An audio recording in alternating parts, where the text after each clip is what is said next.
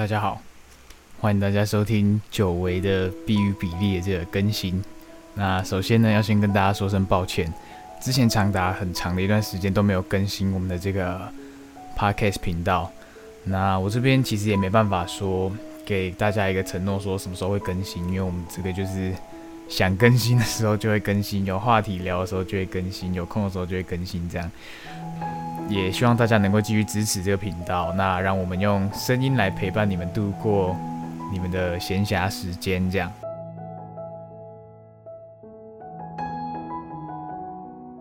那节目的一开始，我想先跟各位说，就是这段时间在台湾其实发生了很多事，我们所热爱的岛屿台湾在一夕之间被这个 COVID-19 的病毒入侵，大部分的人都失去了安心出门的权利。那我们也不像以前一样可以。自由自在跟朋友见面，大家不不像以前一样可以不戴口罩的大口呼吸新鲜的空气。有些人甚至呃失去了工作，那店家也被迫歇业。其实，在这个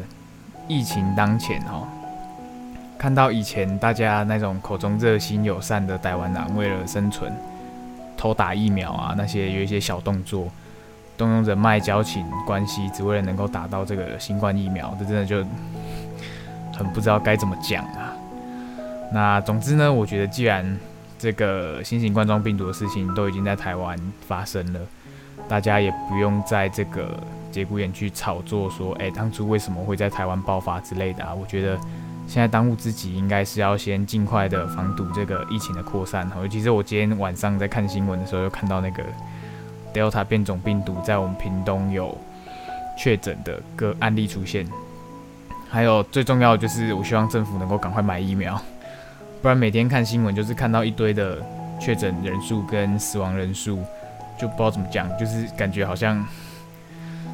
就是也没有什么动作这样，对啊，就希望政府能够赶快买疫苗来来施打，好不好？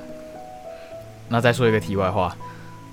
前阵子大家就是应该新闻上都有看到，就是那个鸿海集团的董座郭台铭先生说要捐赠五百万剂的德国 BNT 疫苗给台湾，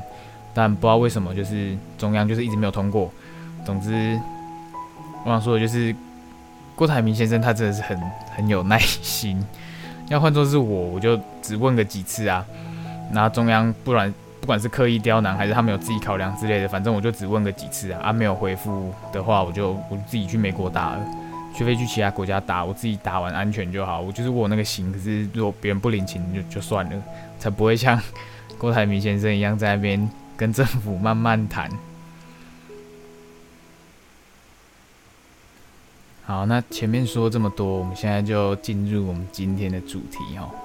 今天晚上跟大家聊一聊，应该说。科普一下什么是 hate crime 仇恨犯罪。从去年年底这个新冠疫情爆发以来，在全世界爆发以来，从去年年底到今年的年初，都可以看到或听到有外国人在呃街上看到华人的面孔或亚裔的面孔，他不管那么多，就直接去做言语上或者是物理肢体上的攻击。这个有着华裔面孔或亚裔面孔的这个人士。那这算是一种 hate crime 吗？那究竟 hate crime 是什么样的一个定义？hate crime 这个词一开始在一九八零年代的美国开始被大家所常用。根据维基百科的定义哦，a hate crime, also known as a bias-motivated crime or a bias crime,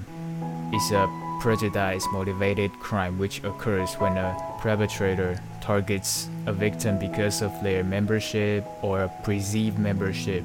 of a certain social group or a racial demographic。那这边中文的解释是说，仇恨犯罪也被称为偏见动机型犯罪。那这边指的就是说，由针对某一个特定社会群体的歧视性或偏见性的犯罪行为。接着这边有补充到说，hate crime。generally refers to criminal acts which are seen to have been motivated by bias against one or more of the social groups like disability, language, nationality, gender identity, or by bias against their derivatives. 仇恨犯罪可以是以任何形态 来成立，包括针对语言啊、国籍、性别认同等各种针对。 那其中犯罪的方式也是五花八门，包含我们的言语骚扰、侮辱、恐吓，甚至到肢体的暴力行为、霸凌，甚至是谋杀，都可以构成我们那个仇恨犯罪。那我们前面提到，针对亚裔人士的言语跟肢体上的暴力行为，算不算是一种 hate crime 呢？对，没错，这就是一种 hate crime。美国联邦政府二零二零年的仇恨犯罪数据到现在还没有公布，但是仇恨犯罪在二零一九年就已经达到十多年来最严重的程度。那我觉得更不用说二零二零年这个疫情大爆发，在全球大爆发的时候，其他国家的人当然看到亚裔的面孔会有点反感，因为。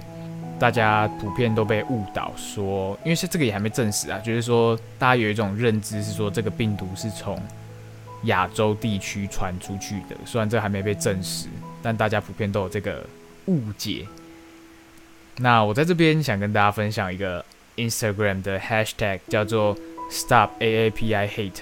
这是一个在二零二零年在美国成立的一个非营利组织，